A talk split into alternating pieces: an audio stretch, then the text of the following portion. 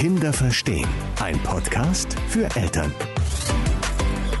Hallo und herzlich willkommen. Mein Name ist Barbara Röss und bei mir sind noch einmal, ich freue mich sehr, Dr. Melanie Vogelsberg, Diplompsychologin. Hallo.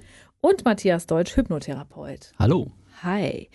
Wir haben in den letzten Podcast-Folgen, falls ihr sie noch nicht gehört habt, ich empfehle sie euch wärmstens, falls ihr sie noch nicht gehört habt, haben wir darüber gesprochen, dass doch die meisten Probleme, die Menschen später im Leben haben, irgendwie schon in der Kindheit entstanden sind und dass man viel hätte retten können, in Anführungszeichen, oder vielleicht einfacher haben können im Leben, wenn die Eltern an der Stelle vielleicht ein paar Tricks oder Kniffe gekannt hätten, sich ein paar Sachen bewusster gemacht hätten und so weiter und so fort.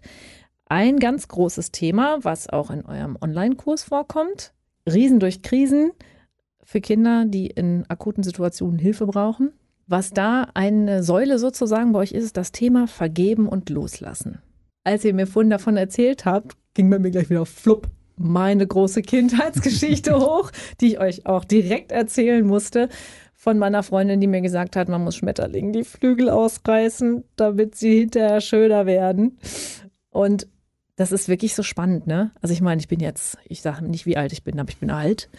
Und dieses Thema trifft mich heute noch im Herz, dass ich da so, so, so klein und dumm war und ihr das geglaubt habe. Und da hast du, Melanie, mir gleich erklärt, dass es einen Unterschied gibt zwischen vergeben oder loslassen und eben so tun, als ob es richtig gewesen wäre. Genau, das ist so der, der Trugschluss, den wir immer wieder erleben, wenn wir Patienten auch so dieses Konzept der Vergebensarbeit nahebringen. Sie relativ schnell blocken und zumachen und sagen, ja, aber das war doch falsch. Das ist aber doch Unrecht gewesen, was mir da angetan wurde. Oder das Beispiel mit den Schmetterlingsflügeln. Das kann ich doch nicht vergeben, weil dann würde ich es ja gleichzeitig gutheißen. Und da ist eben ein ganz großer Unterschied, den wir auch verstanden haben wollen. Ähm, vergeben bedeutet loslassen, ist für mich selbst loslassen, ein Gefühl loslassen. Letztlich tue ich das um meiner selbst willen. Aber das bedeutet noch lange nicht gutheißen. Eine Sache, die mir angetan wurde, bleibt falsch, bleibt vielleicht sogar ein Vergehen, ein Verbrechen und gehört sanktioniert. Loslassen und vergeben bedeutet letzten Endes frei werden, emotional frei werden und nicht gutheißen das Bild, was mir dazu irgendwann mal mitgegeben wurde, ich weiß nicht mehr von wem, war, wenn man solche Gefühle nicht loslässt, ist das so, als ob man das Gift immer noch weiter selber trinken würde, statt äh, ne, das Thema loszulassen und den anderen mit seinen Taten einfach da drüben stehen zu lassen. Ne? Soll der doch das Gift selber trinken. Ja, ist ja sogar noch schlimmer. Ne? Da sagt man, ne? jeden Tag ein Pinchen Gift trinken, wenn man eben nicht loslässt und vergibt und gleichzeitig zu hoffen, dass der andere dran stirbt. Ja, ja, genau. Das war's. Richtig. Sehr schön. Danke, Melanie. Ja. Ich könnte mir gut vorstellen, dass auch das ein großes Thema ist, was du in der Hypnotherapie aufarbeiten darfst mit mhm. den Leuten, so dieses Verzeihen und Loslassen. Ja, da ist ganz, ganz viel. Also äh, wir sammeln förmlich. Also mit der Geburt geht's los.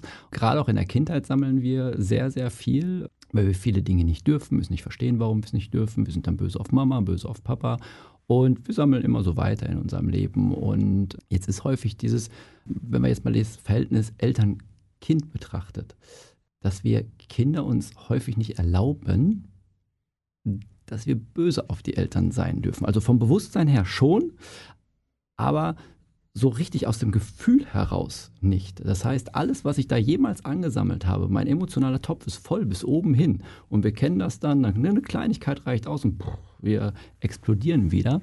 Ähm, und diese Sachen darf man manchmal nicht loslassen. Und das macht dauerhaft was mit uns. Mhm. Man darf nicht auf die Eltern böse sein, weil dann würde man vielleicht Dinge sagen, die dafür sorgen, dass man nicht mehr dazugehört. Thema Dazugehörigkeit zur Gruppe insbesondere Gruppe Familie ist ja quasi überlebenswichtig. Ne? Das heißt, es ist so richtig so ein ganz tief sitzendes Thema. Genau. Und jeder kennt das, ähm, der mal so ein gewisses Gefühl in sich trägt. Wenn ich dann sage, was wäre denn, wenn deine Eltern dir heute mal sagen, dass sie stolz auf dich sind, dass sie dich lieben? Dann sagt jeder, ja, das würde ich mir wünschen, aber das könnte ich nicht glauben. Hm. Und da sieht man einfach, wie das abgespeichert ist. Und solange halt dieses emotionale Fass noch voll ist, solange werden wir das auch nicht glauben können, weil einfach diese alte Prägung, also das, was im Kindesalter schon abgespeichert wurde, meine Eltern haben mich nicht lieb, weil sie schimpfen mit mir immer wieder oder was auch sonst noch alles dadurch entsteht. Das trägt halt dann die Früchte, sodass wir das im Erwachsenenalter nicht für uns dann akzeptieren können. Auch wenn wir es uns ganz tief in unserem Herzen wünschen, dass das so ist. Und im Zweifel haben die Eltern ja vielleicht auch Fehler gemacht, haben uns vielleicht nicht gut behandelt. Es gibt ja vielleicht auch eine Menge Menschen da draußen, die sich gerade angesprochen fühlen, in ihre Kindheit zurückgucken und sagen, meine war nicht schön. Kinder glauben aber, wenn sie aufwachsen, weil das in der Regel die einzigen erwachsenen Vorbilder sind, die man so um sich herum hat, dass das, was Eltern einem vermitteln, was sie sagen und was sie tun, die Wahrheit ist. Wir nehmen das auf, wir internalisieren das, also wir speichern das innerlich ab und entwickeln Glaubenssätze über uns und die Welt. Und letztlich ist es so, wie du auch gesagt hast, es ist so tief in uns verankert, das hat was mit Evolutionsbiologie zu tun. Man beißt nicht die Hand, die einen füttert. Man braucht den Schutz der Gruppe. Also nimmt man das an. Und man trägt es ein Leben lang mit sich rum. Es macht am Ende wieder Selbstwertprobleme. Mhm. Irgendwie hängen alle Konzepte so ganz eng miteinander zusammen. Ja, und, und im weitesten Sinne vielleicht auch später im Erwachsenenalter tiefgreifendere, schwerwiegendere psychologische Probleme, wie vielleicht Depressionen, Angstzustände, Zwänge. Und gerade weil wir das in jungen Jahren so abspeichern, können wir es halt, wenn wir älter sind, nicht so verändern, wie wir es gerne wollen. Denn wir hängen immer noch in der Rolle drin. Ich darf nicht die Hand beißen, die mich füttert. Mhm. da hänge ich halt immer auf, noch drin, ne? das löst sich nicht auf. Mhm. Und das Fatale ist, das löst sich selbst dann nicht auf, wenn die Eltern verstorben sind. Ja, das erzählte mir jetzt gerade eine Patientin in der Therapie, wo es genau um dieses Thema Vergeben und Loslassen ging und auch mal Wut auf die Mutter entwickeln. Patientin ist schon 60 Jahre alt, die Mutter längst verstorben. Da sagte sie in der Therapie zu mir, um Himmels Willen, da kommt jetzt Ärger und Wut, das kann ich nicht. Ich muss doch das liebe Kind sein. Und das war so tief in ihr abgespeichert, dass sie, dass sie diesen Ärger gar nicht zulassen konnte und dieses emotionale Fass erstmal gar nicht lernen konnte. Und das blockiert natürlich am Ende auch Vergeben und Loslassen. Letztlich ist es immer wichtig, bevor man loslässt, verzeiht, vergibt, erstmal sein emotionales Fass lernen zu dürfen. Mhm. Was ich in dem Zusammenhang auch super spannend finde, ist dieses Thema, dass wenn man jetzt zum Beispiel Geschwister hat, die möglicherweise eine ganz andere Erfahrung gemacht haben, obwohl sie im gleichen Haushalt gelebt haben und dieselben Eltern hatten. Mhm. Trotzdem hat der eine ein riesengroßes Thema, was er vergeben und loslassen müsste und der andere hat es gar nicht. Da hat irgendwann mal jemand zu mir gesagt, ja, du hast nicht im selben Haushalt gelebt und du hast auch nicht dieselben Eltern gehabt, weil Eltern haben zu jedem Kind eine andere Beziehung weil sie das eine schon länger haben und sich immer so benommen haben oder weil das eine ein Mädchen, das andere ein Junge ist oder weil das eine Kind so aussieht wie man selber und das andere wie der Nachbar oder so. Also es gibt ja 3000 Gründe, warum Eltern sich unterschiedlich gegenüber ihren Kindern verhalten. Ne? Das heißt, es muss jetzt nicht falsch sein, dass man mit seinen Eltern ein Thema hat, was man eigentlich loslassen müsste, nur weil die Geschwister sagen, nee, in meinem Haus ist das nicht passiert.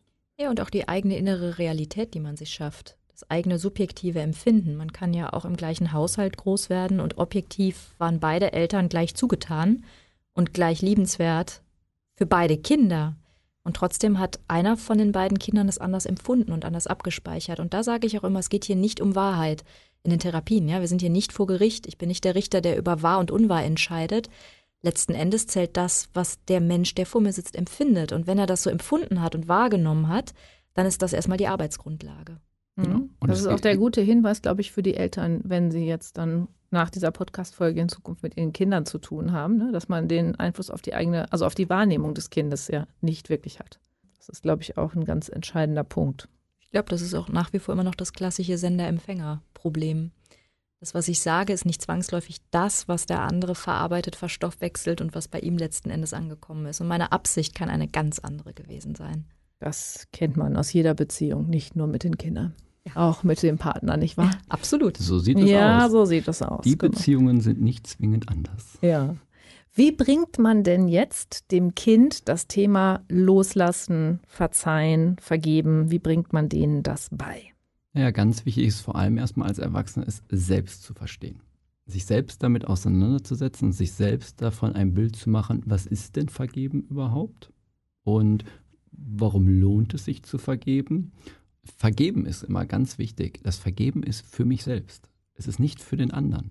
Der hm. andere lebt sein Leben weiter. Wir kennen das ja. Äh, wer anders tut uns weh, aber der lebt sein Leben weiter. Wir leiden darunter. Und damit hat diese Person uns eigentlich in ein Gefängnis gesperrt. Und wenn wir halt nicht vergeben, dann bleiben wir weiterhin in diesem Gefängnis eingesperrt. Also wir lassen es zu, dass unsere Gefängnisstrafe, die von dieser Person uns gegenüber ähm, aufgedrückt wurde, dass diese Gefängnisstrafe immer länger wird. Meine Uroma hat dazu immer gesagt, ich entscheide, wer mich ärgert. Da muss ich jetzt gerade dran denken, weil das so, weil das so schön passt. Ne? Das, Das ist ist wunderbar. Genau, das ist, die hat, ist in das Gefängnis nicht reingegangen. Weil das ist sehr clever, das ist eine sehr weise Einsicht. Weil sonst bleiben wir halt eigentlich ein Leben lang emotional mit dem anderen verbunden und das wollen wir vielleicht gar nicht. Vor allem mit den Leuten, Ja. denen man eigentlich Sachen vergeben müsste. Mhm. Ne? Ja. Mit denen will man ja gar nicht verbunden bleiben. Ja, vielleicht, weil uns ja auch tatsächlich faktisch wirklich Unrecht angetan wurde. Und das ist immer das, was ich den Patienten auch versuche zu erklären, wenn wir ins Verhandeln kommen, ob man eine Sache nun jetzt vergeben und loslassen darf oder nicht. Ich habe von einem Mann gehört, der wohl ein Buch geschrieben hat, ähm, Meinen Hass bekommt ihr nicht. Ich kann mich nicht mehr so ganz erinnern, aber es muss wohl ein Mann sein, der seine Familie durch einen terroristischen Anschlag verloren hat. Und der ist genau diesen Weg gegangen, zu sagen, ich werde davon nicht mein Leben bestimmen lassen. Ich lasse das los und das bedeutet nicht gutheißen. Das muss ja der größte Schmerz sein, den ein Mensch erlebt. Aber für sich, um emotional frei zu sein, um wieder ein lebenswertes Leben zu leben, hat er die Entscheidung bekommen, dass dieser Attentäter seinen Hass nicht verdient und dass er es loslässt. Mhm. Das ist dann die hohe Kunst, ne? Das ist dann äh, Buddha Ja, Level. Buddha-Level, ja. ja, aber es ist, vor allem, es ist vor allem das Verständnis, ich lasse es nicht zu, dass jemand anders, der mir wehgetan hat, mir noch länger wehtut. Und Macht über mein Leben hat. Ich finde das so spannend, dass das für die Eltern so wichtig ist, dass sie die Arbeit bei sich selber anfangen, damit sie da ihren Kindern überhaupt helfen können. Also wir haben jetzt gesagt, die Eltern müssen das Konzept selbst verstanden haben. Dann müssen sie wahrscheinlich, wie immer, damit sie gute Vorbilder sind, es auch leben. Genau. Und was ist dann der nächste Schritt? Ja, im, im Grunde dieses zur Perspektivübernahme anregen. Lass uns mal die Situation anschauen. Wir gehen vielleicht auch eben wieder in diese Situation zurück und regen jetzt mal an, bei unserem Kind zu schauen, was beim Gegenüber eigentlich los war. Das Kind, was uns vielleicht auf dem Schulhof getreten, gezankt hat, bespuckt hat oder uns das Spielzeug weggenommen hat. Was ist eigentlich in der Gedankenwelt des anderen Kindes los gewesen? Die gesamte Szene zu betrachten, nicht nur sich selbst und seine eigenen Bedürfnisse, seine eigenen Motive, sondern auch die Absichten, die Gefühle und die Gedanken des Gegenübers. Und manchmal relativiert sich damit eine Menge, weil man vielleicht plötzlich versteht, warum das andere Kind sich so verhalten hat. Dass es sich nicht anders verhalten konnte, dass es vielleicht gar keine Geschwisterkinder hat, nicht teilen gelernt hat oder aus einem sehr rauen Haushalt kommt, in dem eben Dinge mit Gewalt an sich gerissen werden und dass das gar keine böse Absicht ist, dass das gerade passiert. Dazu müssen die Kinder aber auch ein bestimmtes Alter haben, damit sie dazu in der Lage sind. Ja.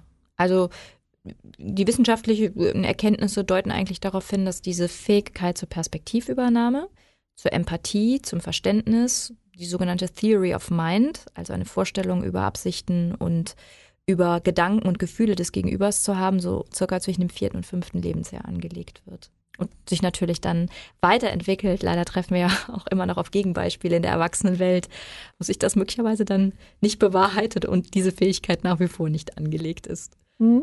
Ja, oder sie sie wieder verlernt haben, denn auch das ist ja möglich, ne? dass durch die Dinge, die ihnen passiert sind im Leben, sich dann irgendwann gedacht haben, oh, wenn keiner Rücksicht auf mich nimmt, warum soll ich Rücksicht auf den Ja. Rest der Welt nehmen? Oder um es auch zu relativieren, weil das gerade so negativ klang, es gibt natürlich auch Erkrankungsbilder wie beispielsweise den Autismus, wo einfach diese Fähigkeit nicht ganz so stark oder mit bis Unterhalt auch gar nicht wirklich ausgeprägt ist und dafür kann der Mensch dann ja auch nichts.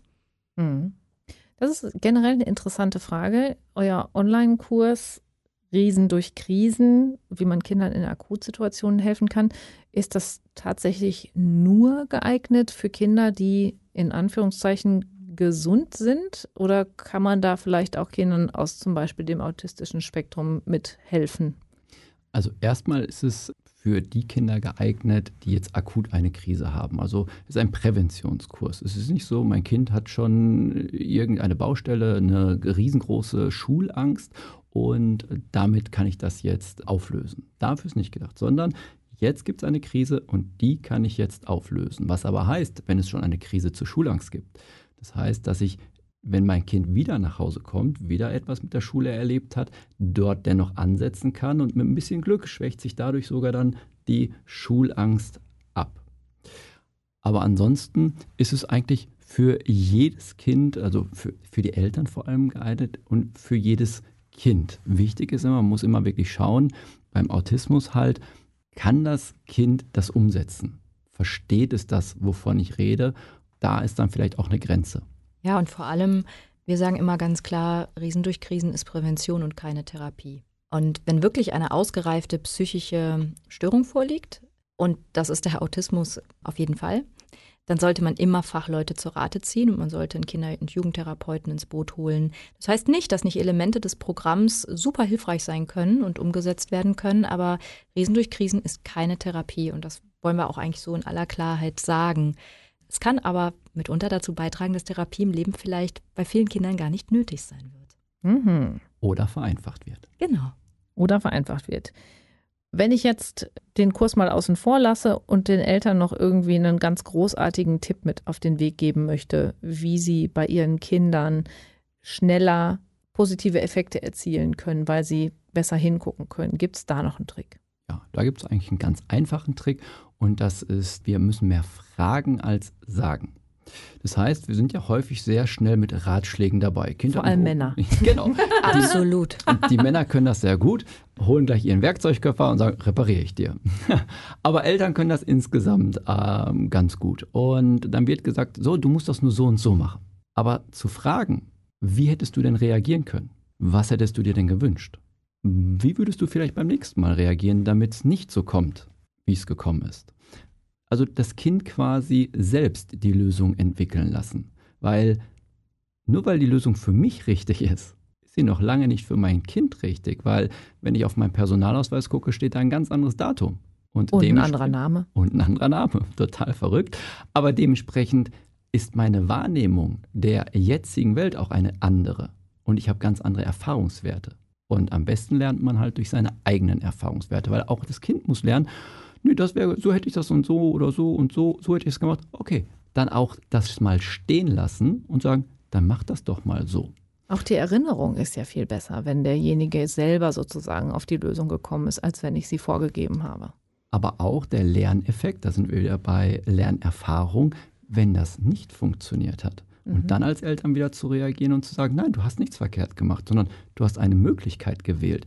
Und da hast du jetzt gemerkt, da bist du nicht ans Ziel gekommen. Was wäre denn eine andere Möglichkeit, die man mal ausprobieren könnte? Ist ganz wichtig, dieses, du bist nicht gescheitert, sondern es gibt viele Möglichkeiten, die am Ende zu deinem Ziel führen. Ja, und es gibt ja so einen Leitspruch, dass man nicht aus Erfolgen lernt, sondern dass man aus Misserfolgen lernt. Wenn man dann sein Verhalten anpasst und, und neu, ja, wieder eicht und äh, etwas Neues ausprobiert. Und ähm, deshalb sage ich immer, scheitert, steht auf, scheitert besser. Ja, sehr schön. Ja. Angeblich ja. gibt es ja dieses wunderbare Beispiel von Henry Ford, wo der Ingenieur einen Schaden äh, angerichtet hat, der eine Million Dollar damals gekostet hat. Und eine Million Dollar war ja damals richtig viel Geld. Und er musste dann bei seinem Chef antreten und er hat dann gesagt, ah, Sie werden mich jetzt wahrscheinlich feuern. Und da hat er gesagt, sind Sie verrückt? Ich werde Sie doch nicht feuern. Ich habe gerade eine Million in Ihre Ausbildung gesteckt. Ja, einfach das mal aus diesem Aspekt zu sehen, was wir alles aus Fehlern lernen können, nämlich eine ganze Menge. Mhm in meinen Kursen, die ich früher mal gegeben habe, bevor Corona ausbrach und ich zum Radio zurückkam, um mal ein kleines bisschen aus meinem Nähkästchen zu plaudern, habe ich meinen Kursteilnehmern immer gerne die Frage gestellt, was habt ihr denn in eurem Leben eigentlich gelernt, ohne Fehler zu machen? Und dann sitzen alle da und überlegen ganz lange und ganz hart. Und irgendwann kommen sie zu dem Schluss, gar nichts. Rein gar nichts. Der einzige Unterschied ist, irgendwann im Laufe der Verziehung haben wir gelernt, dass das Fehlermachen schlecht ist, während wir am Anfang uns da noch nicht mal drum gekümmert haben. Sind wir halt hingefallen, aufgestanden, hingefallen, aufgestanden, hingefallen, aufgestanden. Hat, da hat noch keiner zu uns gesagt, also jetzt reicht es aber mit dem Hinfallen. Ne? Und wir sind dann liegen geblieben. Es gibt ein wunderbares Experiment. Da wurden kleine Kinder, Babys, die gerade klettern, äh, krabbeln konnten, die wurden in einen kleinen Spieleparcours gesteckt. Das war so ein, wo sie sich nicht verletzen konnten, schräg hoch und weit hoch und so runter. Und dieser Test wurde gemacht einmal mit Eltern und einmal ohne Eltern. Und als die Eltern nicht dabei waren, haben, egal ob Männlein oder Weiblein, alle hoch, runter, alles gemacht. Dann kamen die Eltern mit ins Spiel. Und auf einmal ging es schon vorsichtig und mach das nicht und hier und das ist nicht richtig. Und schon hat sich da wieder was rauskristallisiert, wie viel Einfluss da die Eltern auf das Ganze haben. Und, deswegen, und dann fallen die Kinder runter, ne? Genau. Vorher keins abgestürzt von der Kletterwand. Kaum steht Mutti daneben, sagt, sei vorsichtig, fällt das Kind runter. So habe ich Fahrradfahren gelernt. Es wurde noch am Gepäckträger festgehalten, dann wurde der Gepäckträger hinten losgelassen und ich radelte und trampelte und strampelte und ich konnte Fahrrad fahren. Dann habe ich mich umgedreht, realisiert, dass meine Mutter den Gepäckträger nicht mehr festhält und bin sofort umgefallen. Mhm. Ja, und es kommt ja noch eine Sache hinzu. Jeder kennt ja diesen, diesen wunderbaren Satz. Ne? Alle haben gesagt, es geht nicht. Aber dann kann einer und wusste das nicht und hat es einfach gemacht. Und das ist so, wir dürfen nicht den Fehler machen oder sollten nicht den Fehler machen, dass wir unsere Erfahrungen auf unsere Kinder projizieren, sondern dass sie ihre eigenen Erfahrungen machen, weil unsere Kinder eigene Fähigkeiten haben und andere Fähigkeiten vielleicht haben wie wir. Und dementsprechend sollen sie sich in ihren Fähigkeiten entwickeln, nicht in unseren. Ein wunderbares Schlusswort, auch weil mal wieder die Zeit davon gelaufen ist. ich sage auf jeden Fall erstmal ganz, ganz herzlichen Dank, dass ihr hier wart. Vielen Dank, dass wir kommen durften. Sehr. Sehr gerne. Dr. Melanie Vogelsberg und Matthias Deutsch. Dankeschön. Danke. Danke. Kinder verstehen. Ein Podcast für Eltern.